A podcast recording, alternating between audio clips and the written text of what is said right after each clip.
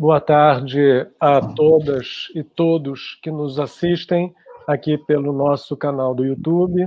Hoje estamos dando seguimento aos debates do Centro de Estudos Avançados da Universidade Federal Rural do Rio de Janeiro. Meu nome é Sérgio Leite, sou diretor do centro e é com muita honra que recebemos hoje a nossa convidada, a pesquisadora e presidente da Fundação Oswaldo Cruz, da Fiocruz, Nízia Trindade Lima, que vai é, conversar conosco hoje sobre o tema da Covid-19, desigualdades sociais e políticas públicas. Eu quero fazer aqui um especial agradecimento à Nízia, porque eu sei que a agenda dela, por conta desse contexto, está bastante tumultuada e foi uma generosidade incrível é, abrir um pouco o espaço da sua agenda para nos conceder é, é, esse tempo para bater um papo aqui informal né, sobre o tema é, da pandemia, particularmente o tema das questões e das desigualdades sociais. Né. Então, esse é o nosso segundo debate, de uma série de debates que o CEA vem é, promovendo é, durante a quarentena. Né. Lembro também que é, o vídeo com, com a conversa com a doutora Nízia ficará gravado no canal do YouTube e poderá ser acessado posteriormente pelos interessados. Né. É, da mesma forma que nós temos também a participação dos ouvintes através do canal e, na medida do possível, né, nós vamos tentar trazer algumas questões colocadas pelos nossos internautas para o debate com a Nízia Trindade. Né. Bom, eu passo então a palavra ao Alexandre Forte, pró-reitor de pesquisa e pós-graduação da Universidade Federal Rural do Rio de Janeiro, para fazer a apresentação da nossa convidada e iniciarmos, portanto, a nossa conversa de hoje. Bem, boa tarde, Sérgio, boa tarde, Nisa. É, queria reforçar aqui, Nisa, o agradecimento que o Sérgio já expressou, né, segunda participação importantíssima que nós temos de você aqui, na, é, né, desde o nosso evento de, de inauguração do CE, fisicamente, agora aqui nessa, nessa série de debates, com esse tema é, né, candente, né, e que a gente sabe que está demandando muito da, da Fiocruz, particularmente da gestão da Fiocruz, da presidência da Fiocruz, então a gente agradece muito essa, essa disponibilidade. Né. A Nisa, é, é, eu acho que a gente pode dizer que dispensa apresentações, mas eu queria destacar que a formação né, da Nisa é na área de, de ciências sociais, ciência política, né, mestrado e doutorado né, no IUPERJ, é, atua na, na, ela é vinculada à Casa de Oswaldo Cruz, que é uma da, das unidades de pesquisa mais voltadas à área de humanas, a história da ciência, a história da saúde, né, dentro da, da Fiocruz, eh, já exerceu a vice-presidência de Ensino, Comunicação e Informação da Fiocruz, e atualmente, como o Sérgio já mencionou, é a presidente da Fiocruz, a primeira mulher a exercer a presidência dessa instituição mais do que, do que centenária, que é a Fiocruz, né, e justamente essa, essa combinação uh, da função que a Anísia exerce atualmente como presidente né, da nossa principal instituição dedicada à pesquisa em saúde de uma forma geral e à saúde pública mais especificamente, né, e o fato dela ser uma, uma cientista social é que nos leva a focar aqui também nesse, nessa nossa conversa no tema da, é, da relação entre a pandemia da Covid-19, as desigualdades sociais do Brasil e, e, a questão das políticas públicas, né, Uh, e, e, aí nós queremos, para abrir já, né, Nisa, uh, uh, abrir para você falar de uma forma um pouco panorâmica, digamos assim, né, sobre como é que a Fiocruz, né, e a presidência da Fiocruz, a gestão da Fiocruz, estão vendo né, a situação atual da evolução da pandemia no Brasil, particularmente sobre esse prisma né, de como que ela, ela uh, se uh, combina e acentua né, a questão das desigualdades que se refletem uh, nas questões relativas à saúde pública. Né? Quer dizer, a, a, a, gente tem, inclusive no nosso caso, a nossa universidade está situada na Baixada Fluminense, nós temos feito um esforço interdisciplinar também, embora nós não tenhamos uma unidade, né, nenhuma faculdade de medicina, nenhum instituto de saúde pública na rural, nós temos pessoas que trabalham com saúde única, uh, mais ligadas à, à área né, da, da, da, da, saúde animal, ambiental, né, quer dizer, que estão, também temos o pessoal da química, da biologia, da farmácia, né, dizer, temos algumas conexões, mas não temos uma, uma unidade mais uh, especializada, digamos assim, de saúde humana, Apesar disso, nós temos uh, feito todo um esforço para tentar ter um olhar específico aqui para a realidade da Baixada Fluminense, uhum. que é muito negligenciada, né, em geral. Né? Então, esse olhar para a forma como a questão da desigualdade se expressa diante desse quadro da pandemia, ele, ele é muito caro para nós, né? certamente para a Fiocruz também. Né? Então, eu queria que você falasse de uma forma mais geral né, sobre uhum. como é que vocês estão vendo a evolução da pandemia, as tendências e todas as frentes de atuação em que a, Fio, em que a Fiocruz está inserida no combate à pandemia e as suas consequências. Né? É, obrigada, Alexandre, obrigada, Sérgio.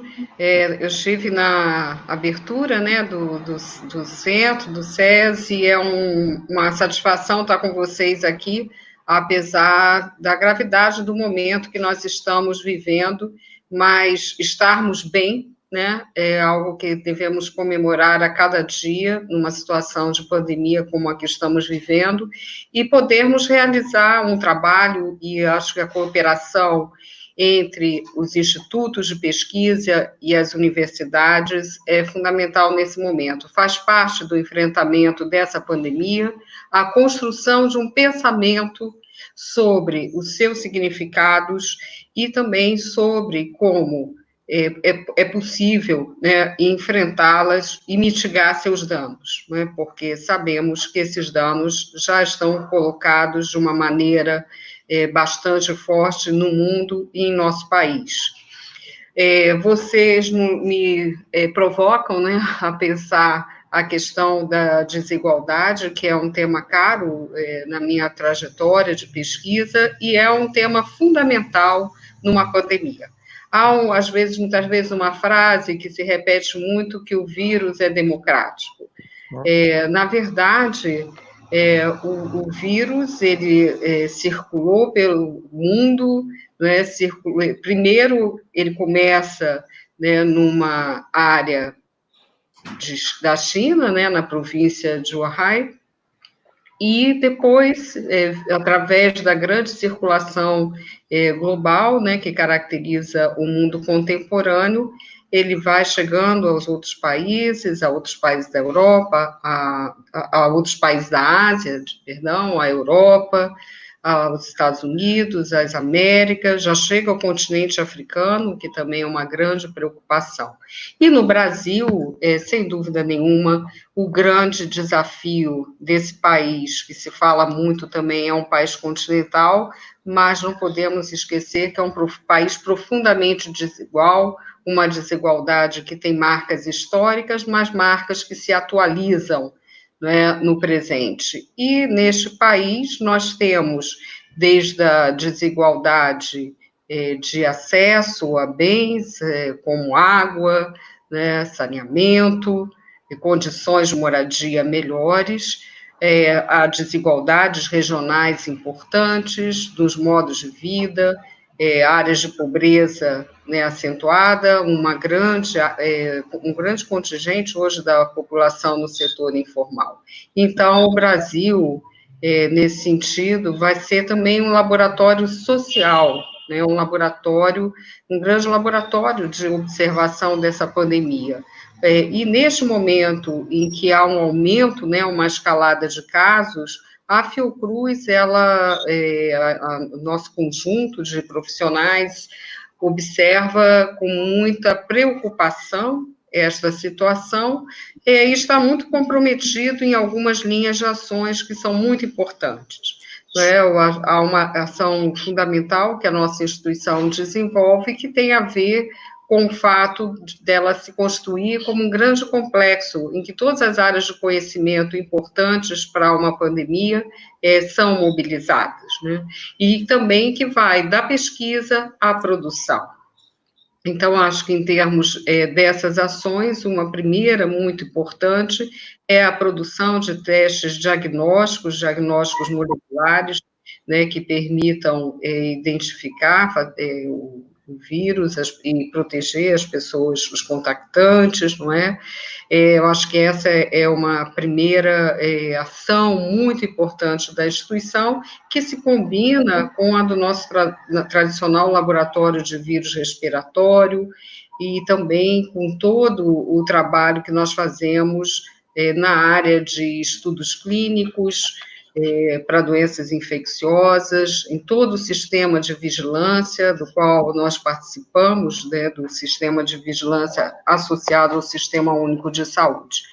E nós constituímos também um observatório em que esse conjunto de conhecimentos e ações possam ser compartilhados com a sociedade, que é o Observatório Covid-19, que todos podem acessar através do nosso portal Fiocruz. Deixo esse convite também. É, voltando ao tema, né, que é o tema da desigualdade, é, ressaltar aqui que uh, o vírus, então, como eu disse, ele é, circula entre nós, mas os seus efeitos são muito diferentes. A capacidade dos grupos sociais se protegerem é muito diferente. Né? É, nós vê, temos situações em que, além é, da desigualdade econômica, temos aglomerações, né, pessoas morando em grande número na mesma residência, o que dificulta as medidas de isolamento é, preconizadas a nível internacional pelos órgãos de saúde. É, nós temos dificuldades de mobilidade urbana, né, o que reforça, e você se referiu ao exemplo da, é, exemplo da Baixada Fluminense, né, a circulação de pessoas em transportes, gerando também aglomerações, o que favorece não é, a transmissão.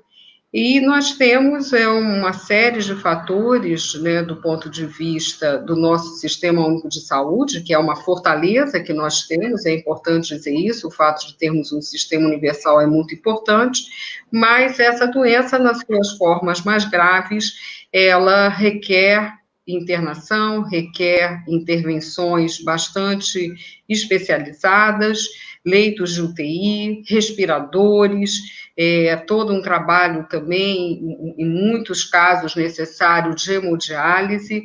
Então, é algo que impactou o sistema, os sistemas de saúde de nações menos desiguais como a nossa, e que é, aqui entre nós esse aspecto da desigualdade se manifesta também na oferta de leitos né, e uh, no acesso a esses insumos a que fiz referência. Então, é, como eu já comentei, né, é um vírus que chega de avião, às vezes até na classe executiva, mas que vai ter a sua expressão em termos de adoecimento e de óbitos, de mortes, né, principalmente nas áreas mais pobres. Né? Então, acho que nós estamos diante de uma crise sanitária e de uma crise humanitária, e temos que impedir né, que o nosso país viva uma verdadeira catástrofe é, se essa escalada de casos é, continuar, é, se as medidas de isolamento social é, não forem é, mais rígidas, mais efetivas, e se não houver uma ação integrada né, de todas as áreas, com mais proteção social, especialmente para as populações mais vulneráveis.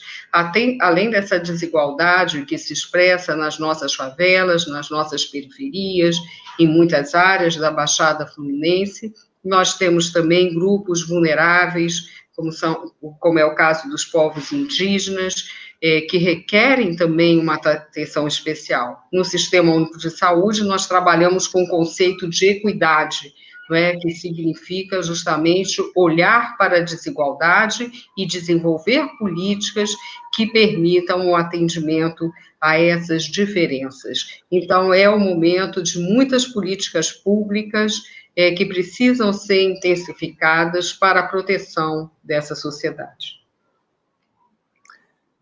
É, Isa, você tava, você mencionou, né, o SUS, justamente, a gente estava pensando em fazer uma questão um pouco mais específica, né, para explorar, quer dizer, o SUS, uh, em geral, ele, ele é, sofre, às vezes, né, muitas críticas, né, a gente vê em geral, o tratamento da mídia, em, em, muitos períodos, ele é, inclusive, um tratamento muito negativo, né? ele, ele, ele, se concentra nas deficiências, nas fragilidades, né? que o Sistema Único de Saúde ainda tem no país, né?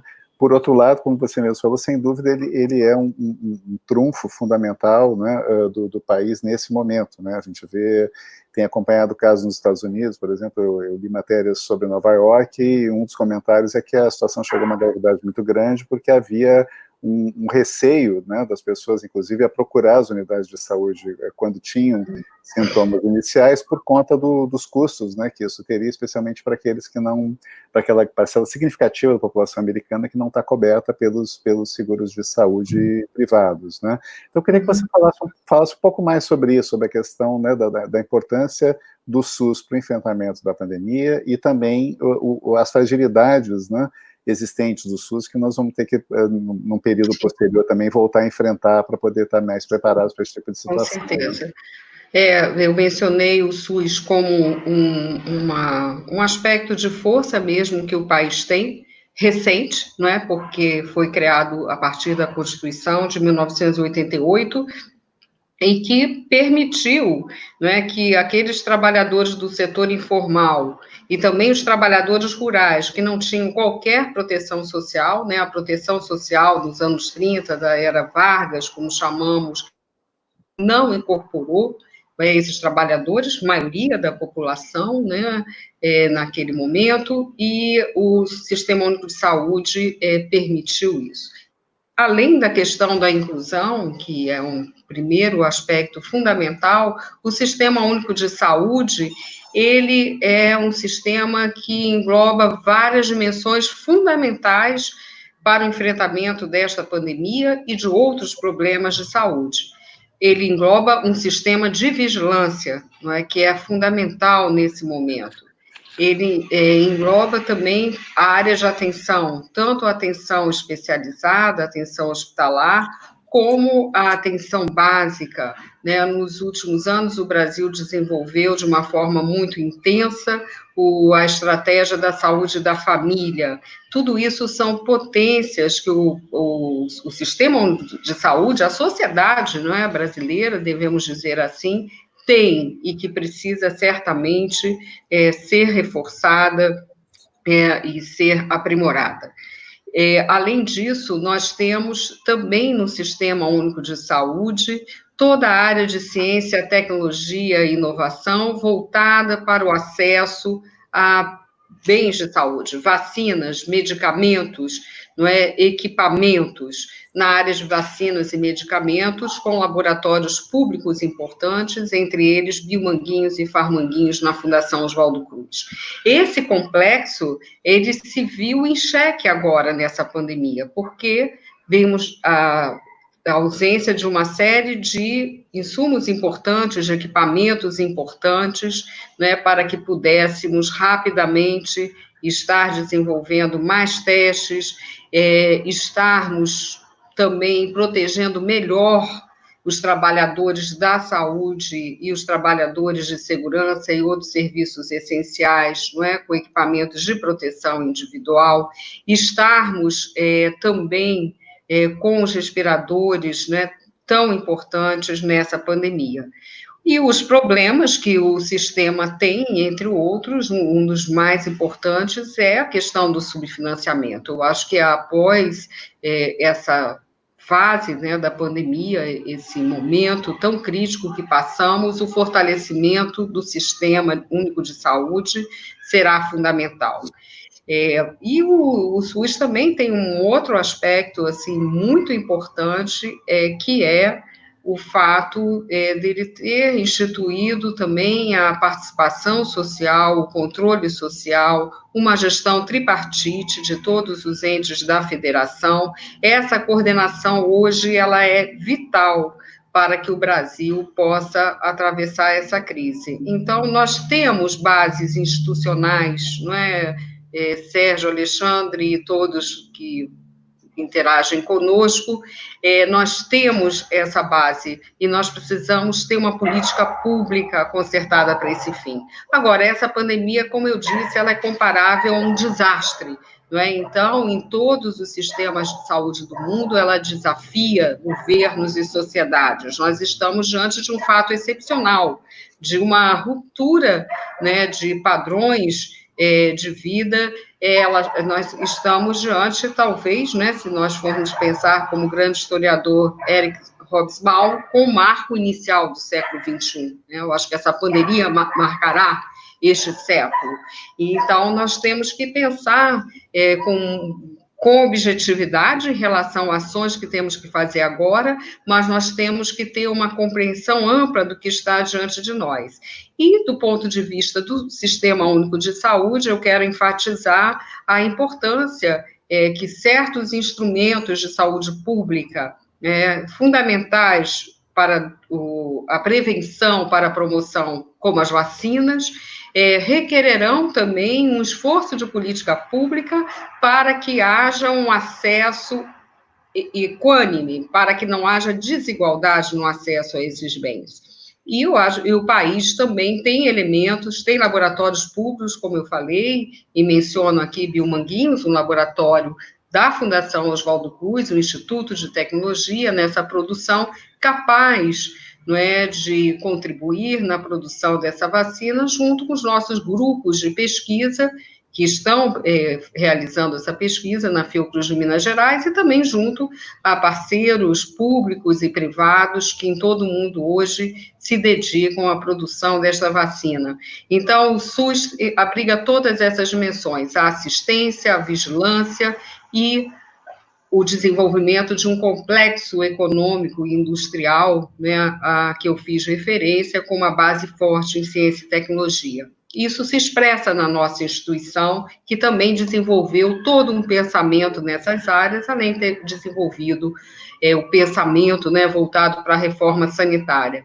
E quero dizer que o enfrentamento da Covid-19 é, não vai terminar no curto prazo, né? Nós teremos que ter como outros países têm mostrado, um trabalho é, permanente de vigilância durante um bom tempo. Alguns estudiosos estimam em 18 meses, outros em 24 meses, né, que vai ser um trabalho em que o SUS será fundamental, tanto na sua capacidade de assistência, de atenção à saúde, como integrando mais a atenção básica, os agentes comunitários de saúde, a saúde da família e as ações de vigilância em laboratório. Né? Então, é, é, vai ser muito importante esse trabalho articulado que está na própria concepção do SUS, não é que tanto trabalhamos é, para, para que ele se erguesse nessas bases. Então, eu diria, é financiamento e é uma política pública coordenada não é, que tenha os valores da saúde universal, é, do desenvolvimento científico do país como bases. É, Nízia, eu queria fazer uma pergunta. Você destacou muito bem a questão da vulnerabilidade, por exemplo, de alguns grupos sociais, inclusive Sim. chamando atenção para o caso né, da comunidade indígena, que, aliás, vai ser objeto do nosso próximo debate é, aqui no CEA.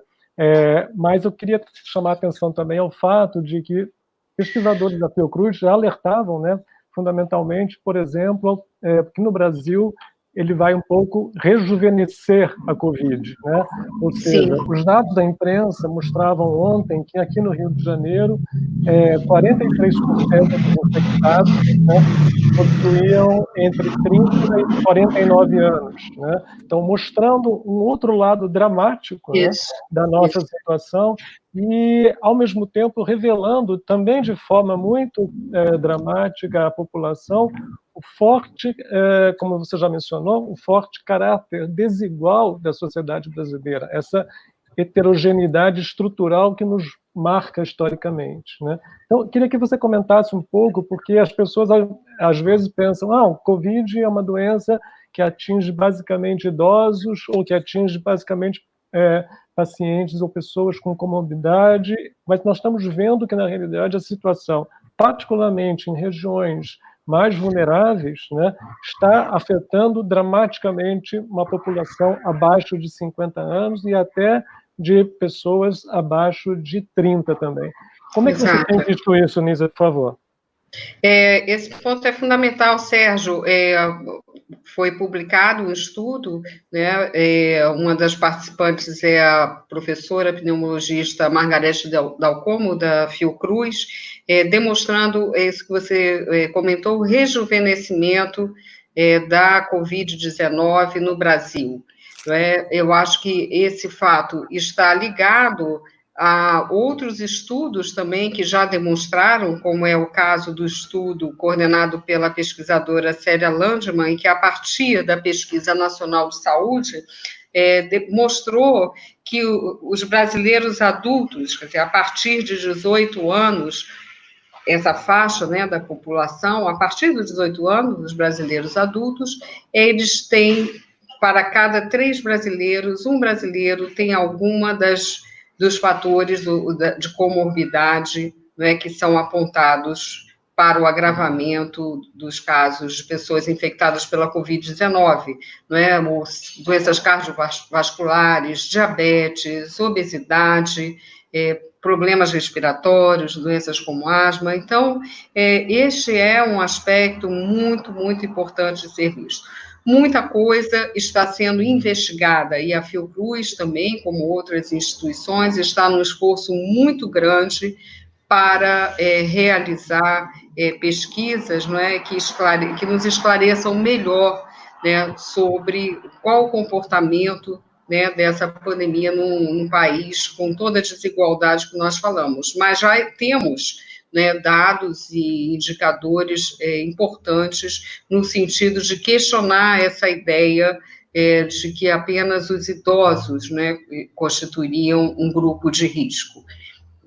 Ainda que uma visão sobre a população idosa, naturalmente, seja fundamental é, neste momento. Então, acho que esse dado que você coloca é muito importante. Um outro grupo vulnerável que eu aproveito para comentar é, também são as populações de favelas, de periferias, e uh, eu falei da face dramática, que é muito evidente para nós, não é? com essa escalada de casos, com um número de mortes no país chegando a 8 mil, com crescimento de óbitos em áreas é, como eu falei, na Baixada Fluminense, na Zona Oeste do Rio.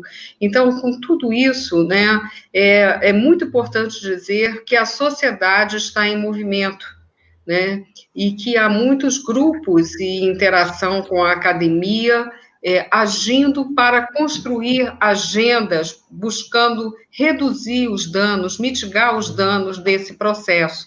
Então, a Fiocruz está participando também, entre várias outras iniciativas, de uma rede de instituições e de lideranças populares que apresentaram aos governos estadual e municipal da cidade do Rio de Janeiro um plano é, de enfrentamento à Covid-19 específico para as favelas do Rio de Janeiro.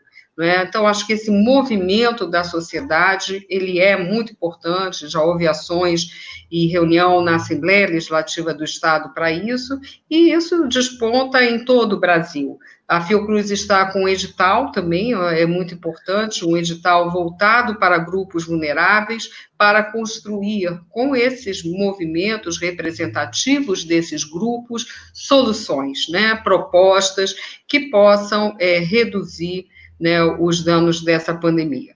Mas há, há, questões assim muito concretas do sistema de saúde que precisam ser enfrentadas nesse momento. É, está uma das propostas é a questão do, de uma fila única, né, para os leitos é, de hospitalares, para os leitos de UTI. Isso é muito importante nesse momento. É, nós temos que salvar vidas, não é? E a Fiocruz está, inclusive, construindo um, centro hospitalar é, para poder organizar essa oferta de leitos através do nosso Instituto de Infectologia. São muitas ações que se combinam e elas, é, hoje, muitas é, se dão em todo o país, é, mas nós precisamos realmente de um grande esforço, de um grande pacto nacional em defesa da vida. E as instituições científicas que amanhã estarão na Marcha pela Ciência, né, amanhã SBPC nossa Sociedade Brasileira Progresso da Ciência nos fez um chamamento para estarmos nessa marcha que é mundial, nós estaremos, teremos que estar lá, né, colocando de uma maneira muito forte não é, esse pacto pela vida, por salvar vidas, e que no caso do Estado do Rio de Janeiro, hoje também passa para, por um é, endurecimento, uma firmeza maior em medidas é, de isolamento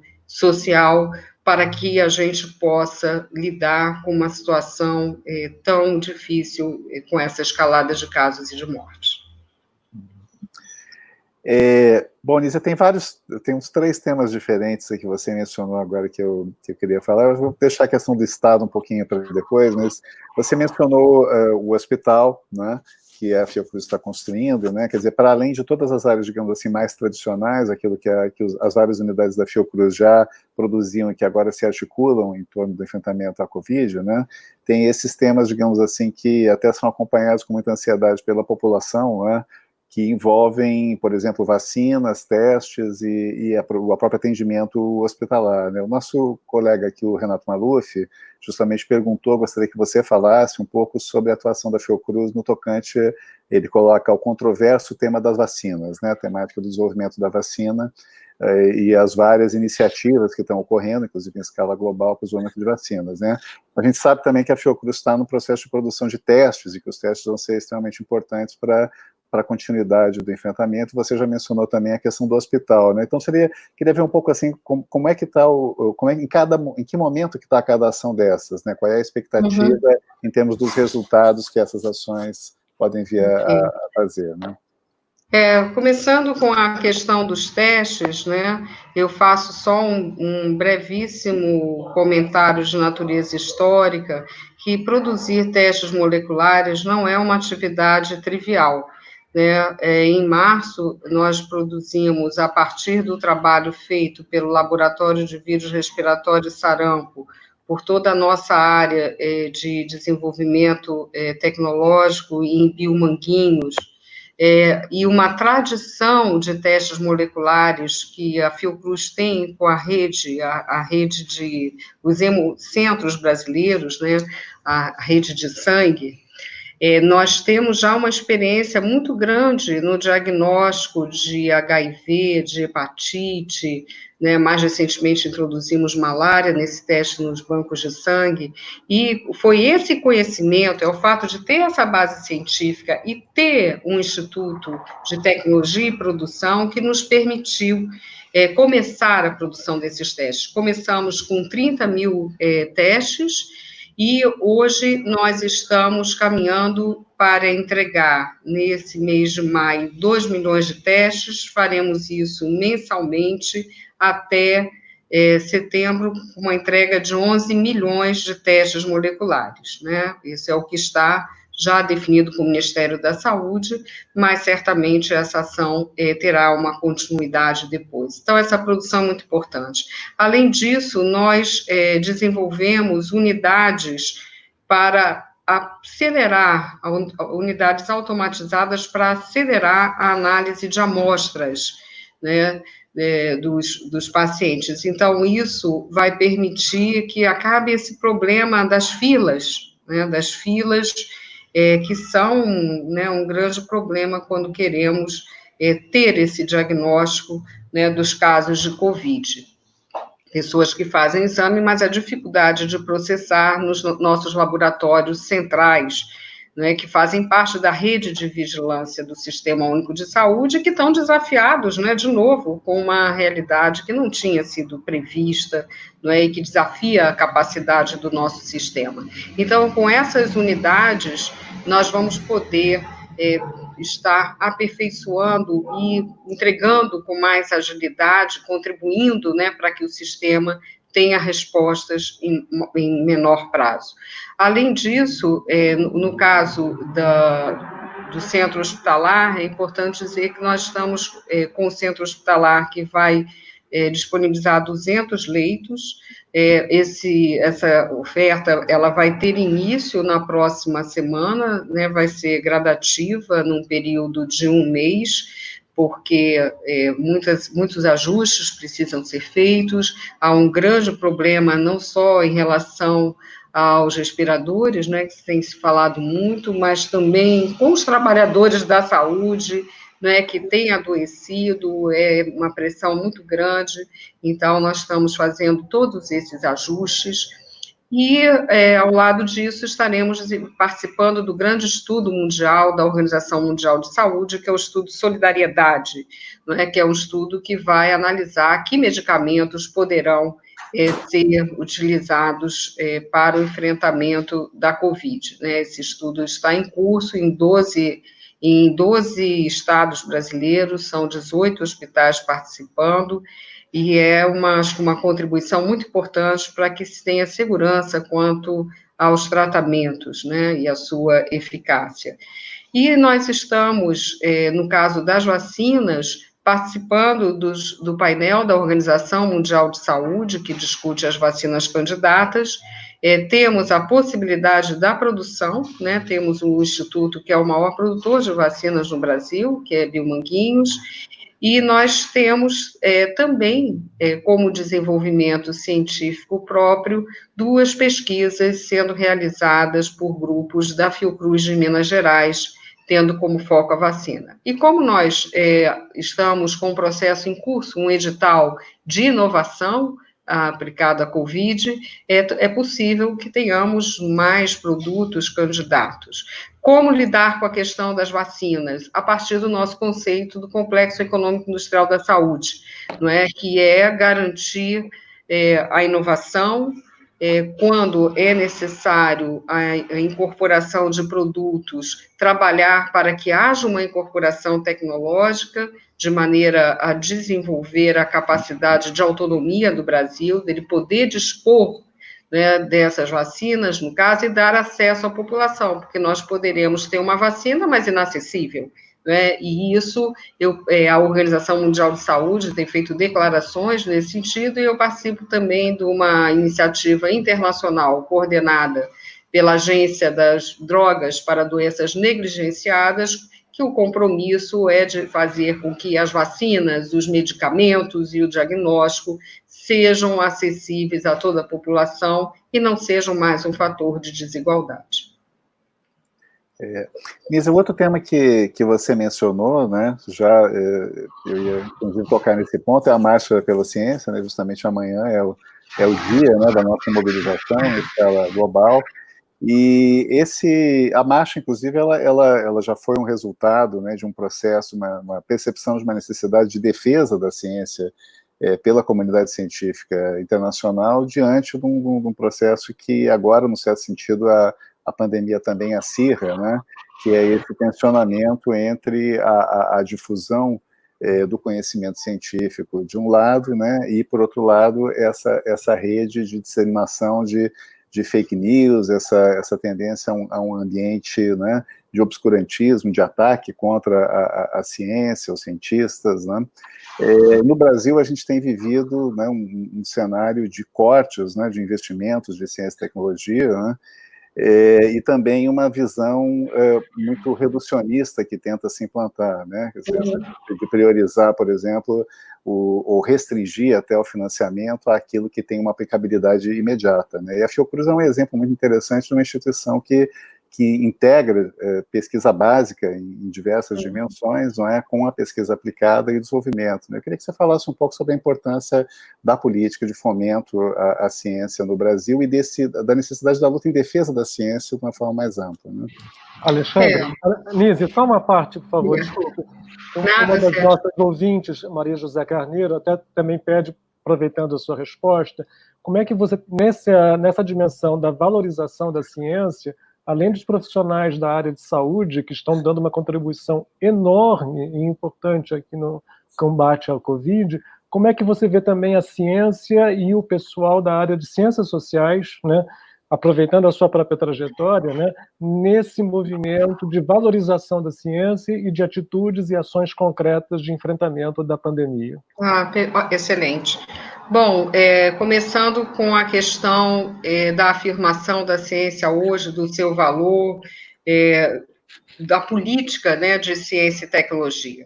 É, o Brasil, acho que ele viveu um exemplo bem sucedido de uma política de ciência e tecnologia expressa em algumas agências, o CNPq, a FINEP, a CAPES, mas também as fundações é, de amparo à pesquisa, trabalhando junto com instituições de como as universidades, instituições de ciência e tecnologia, como a Fiocruz, não é? Isso é uma capacidade, uma capilaridade e a geração de uma massa crítica, né, de pesquisadores em todas as, as áreas do conhecimento, fundamental que não se pode perder, né? É uma história que vem é, da segunda metade do século XX, principalmente, não é, com essa construção não de centros de, de excelência isolados, mas de fato de uma política né, nacional integrando é, todas as áreas,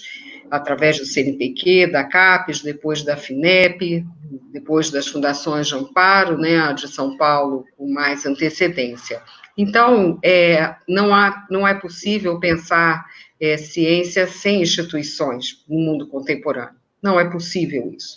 Então, acho que é muito importante é, essa valorização da ciência, pensando também na, não só nos editais, não só nas chamadas, mas no reforço das instituições, né, a partir é, de, de concursos que permitam a renovação dos seus quadros. Nós temos um grande contingente de profissionais, de cientistas se aposentando, né, a Fiocruz é um exemplo disso, a universidade também com professores. Então, a política de ciência e tecnologia, ela tem que estar combinada a outras políticas, a meu ver. Uma política de educação e também, no caso da inovação na área de desenvolvimento de produtos, uma política industrial. Então, nós temos que ter essa visão bem integrada. Eu acho que esse discurso é muito importante amanhã, no dia da Marcha pela Ciência. Ao mesmo tempo, nós temos que fixar os jovens né, no nosso país. O Brasil já viveu períodos de evasão de cérebros, né, de pessoas é, talentosas,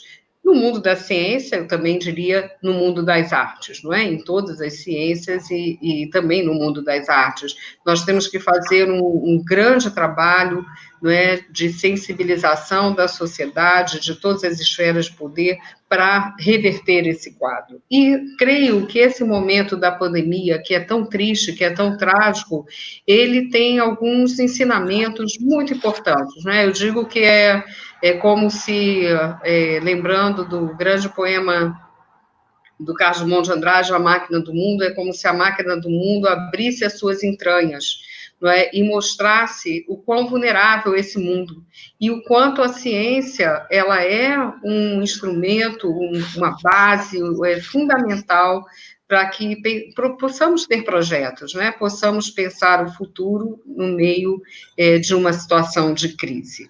É, ao mesmo tempo, acho que o desenvolvimento das fake news com essa velocidade, né, isso tem a ver com as redes sociais, com os meios de comunicação, mas também tem a ver com a erosão de formas tradicionais de fazer política, há toda uma literatura que mostra isso, a ideia da representação, o respeito à democracia, né? e como um grande sociólogo norte-americano dos anos, eh, escreveu isso no pós-Segunda Guerra Mundial, nos ensinou, essa relação entre ciência e democracia precisa ser estabelecida, não é? Porque muitas vezes nós, na atividade científica, temos a ilusão de que o nosso conhecimento se basta, que é autônomo, mas não é assim. Não é? Toda vez que há uma ameaça à ciência, nós vemos como é importante não é, trabalhar para que a ciência mostre é, com transparência, porque tem método, porque ela vai explicitar como chegou aos resultados e, e ela é tão importante para a sociedade. Eu acho que é um momento, apesar de todo o aspecto é, de tristeza que nós temos, porque a pandemia também vai chegando mais perto de nós, vamos perdendo pessoas conhecidas, e eu acho que em todo lugar que eu vou, eu faço essa fala né, de solidariedade às pessoas e também é, de uma solidariedade entre nós, né, que estamos, estamos vivendo um dos períodos é, mais tensos de nossas vidas. Né? E, e, então, acho, quero reforçar isso. O lado positivo é que eu quero dizer é de também que há esperanças no esperançar, né, como se diz, no agir. Né? Há esperanças no agir, no agir pela sociedade e também em propostas de construção de políticas públicas que respeitem esses valores. Eu acho que é esse movimento que devemos fazer no Brasil. Em relação às ciências sociais, Eu acho que as ciências sociais têm um papel absoluto né, de contribuição junto às outras é, ciências e de demonstração é, inequívoca né, de que, é, nossa, não existe a pandemia, ela não é um fenômeno puramente é, biológico, ela é um fenômeno biológico, é, social, ambiental, ela é multidimensional. E o olhar das ciências sociais e humanas vai justamente demonstrar é, como né, e por que é, os dados mostram essas diferenças que o Sérgio apontou, por exemplo, na questão da, do rejuvenescimento, entre aspas, né, da incidência sobre os jovens dessa pandemia, vai nos mostrar é, também como se dá esse impacto. No Brasil também não podemos desconsiderar o fator regional, isso está sendo pesquisado. Também vai nos mostrar é, não só a incidência da doença, é, mas também as respostas, né, as buscas, como cada pessoa e cada grupo social, né, em particular os vulneráveis, como falamos, vão, lidam com essa realidade, vão buscar se proteger frente a ela. Acabei de participar de uma reunião no Ministério da Ciência, Tecnologia, Informação e Comunicações, com, uma rede de pesquisa dedicada às ciências sociais e humanidades e às respostas à pandemia. Acabei de participar como membro do conselho técnico dessa rede. Não é? E essa rede vai justamente é, analisar grupos vulneráveis, vai analisar, inclusive, grupos sobre os quais nós pensamos muito, que, que é o pessoal que está aí transportando é, nas suas motos, alimentos o tempo todo, né? Como é que esse grupo está lidando? Como é que está se protegendo? Né? Quais são as questões é, que o estão abalando? E outros grupos vulneráveis que já mencionamos aqui, né? Então, acho que essa vai ser uma linha importante do estudo, além dos idosos, além de pensar também a percepção sobre a pandemia, porque eu acho que isso é muito importante, não é? Acho que há uma crise como essa que nós estamos vivendo, ela requer uma maior presença do Estado, não é? E nós vimos várias mudanças, né, acontecendo, destinação de recursos, discussão sobre o teto de gastos, várias questões nesse sentido, e ao mesmo tempo requer mais sociedade, não é? Porque é, ainda que é, sejam necessárias muitas vezes medidas duras, né, como se coloca agora a questão do lockdown, por exemplo, medidas mais duras, é, mais efetivas de isolamento, de não ter a circulação, de evitar essa escalada de casos, medidas duras, porém necessárias. Ao mesmo tempo, é muito importante é, que essa dimensão da solidariedade se reforce na sociedade. É? E nós vemos muitas manifestações importantes nesse sentido. Não só solidariedade individual, mas solidariedades de movimentos coletivos, de setor produtivo, de várias áreas da nossa sociedade. Isso é muito importante. É preciso mais Estado e mais sociedade nesse momento, eu não tenho dúvidas disso. Nisa, a gente já, para encaminhando um pouco, né, para finalização, a gente sabe que você tem é, compromisso depois também, né, já aproveito aqui para adiantar. A Nízia nos, nos, nos, colocou que ela deve estar dando uma entrevista para o Jornal Nacional, né, sobre, inclusive, a questão do lockdown, que foi mencionado agora. Então, eu queria fazer uma última pergunta uh, mais específica aqui sobre a realidade do, do, Estado do Rio de Janeiro, da região metropolitana, né, e depois, uh, talvez o Sérgio, eu, não estou conseguindo acompanhar muito o chat, talvez o Sérgio ainda tenha alguma outra, agregue alguma questão que está sendo colocada aqui pelo, pelo pessoal que está assistindo, né.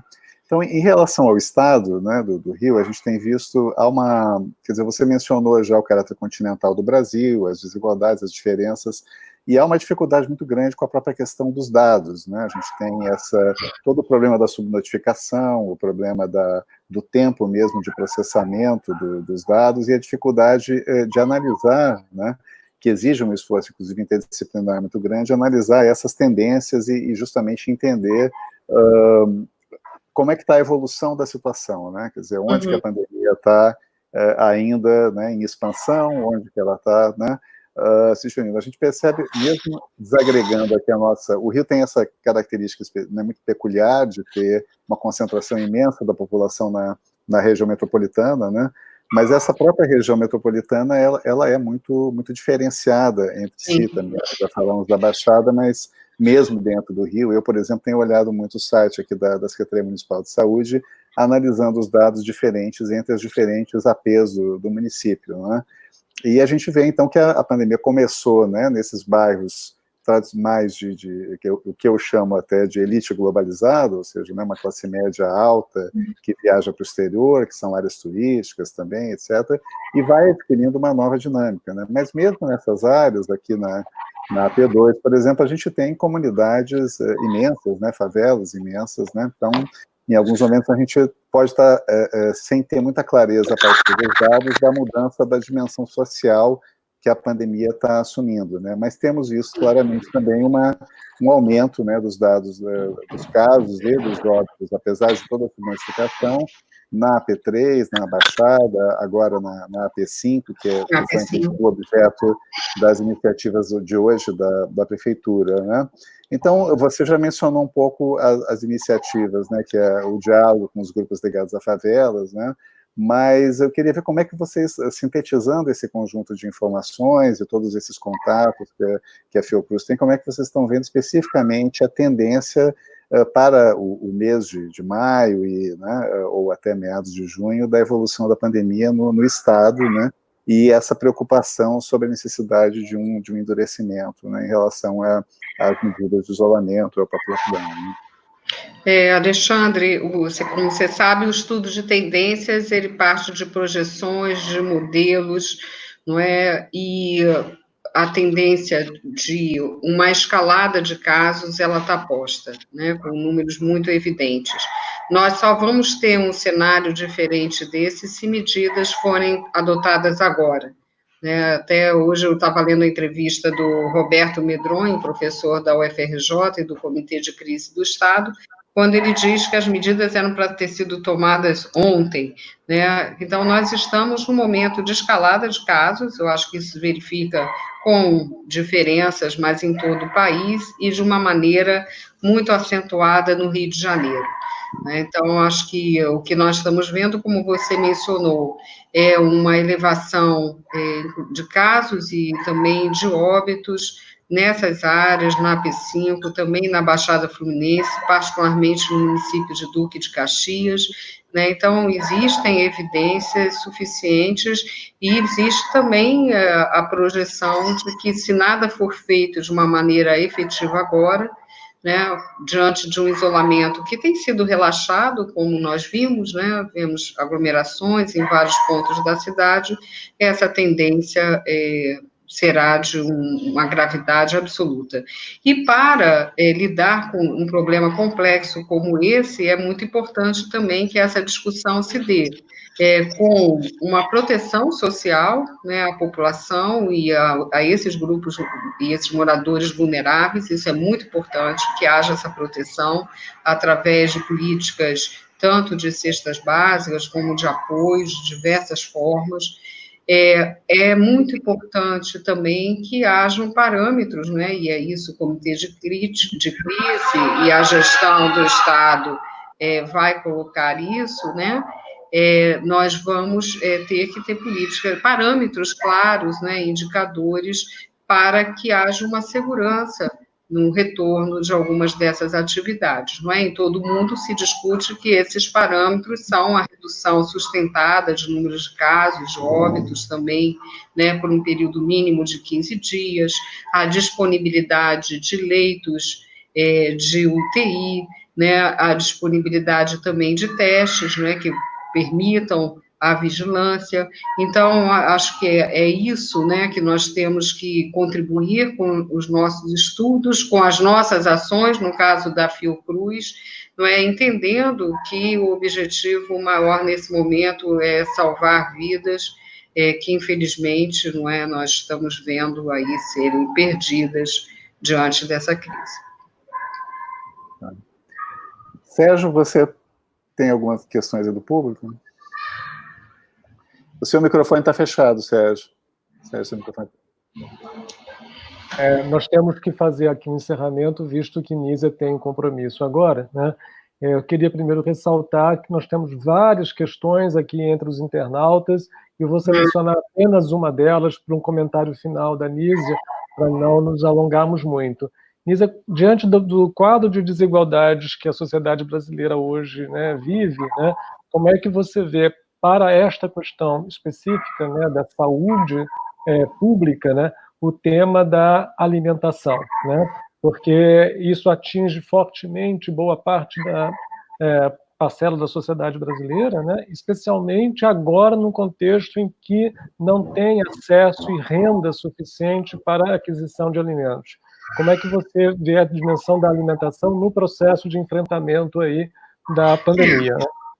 É, eu acho que tem é, também algumas é, dimensões nessa pergunta. Eu acho que nós temos uma ação emergencial que é de aumentar a solidariedade social e intensificar esse processo é, de, de cestas né, básicas para a população mais pobre, com menos condição é, de ter é, o básico para a sua vida também. Não se pode é, fugir da, digamos, conter a pandemia e ter pessoas em situação de fome, né? Eu acho que ou de insegurança alimentar.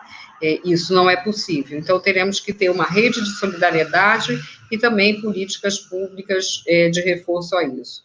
Então, acho que essa questão da alimentação tem que ser pensada dessa forma e também eu acho que um apoio né, a toda uma atividade também de pequenos produtores que estão também sofrendo né, com essa pandemia. Eu acho que isso é fundamental. Eu acho que tem que haver um conjunto de medidas econômicas e sociais para poder é, também mitigar esse problema. Né? Muitas saídas estão sendo buscadas nesse sentido. É, Alexandre, você quer fazer uma questão final para antes da gente se encerrar?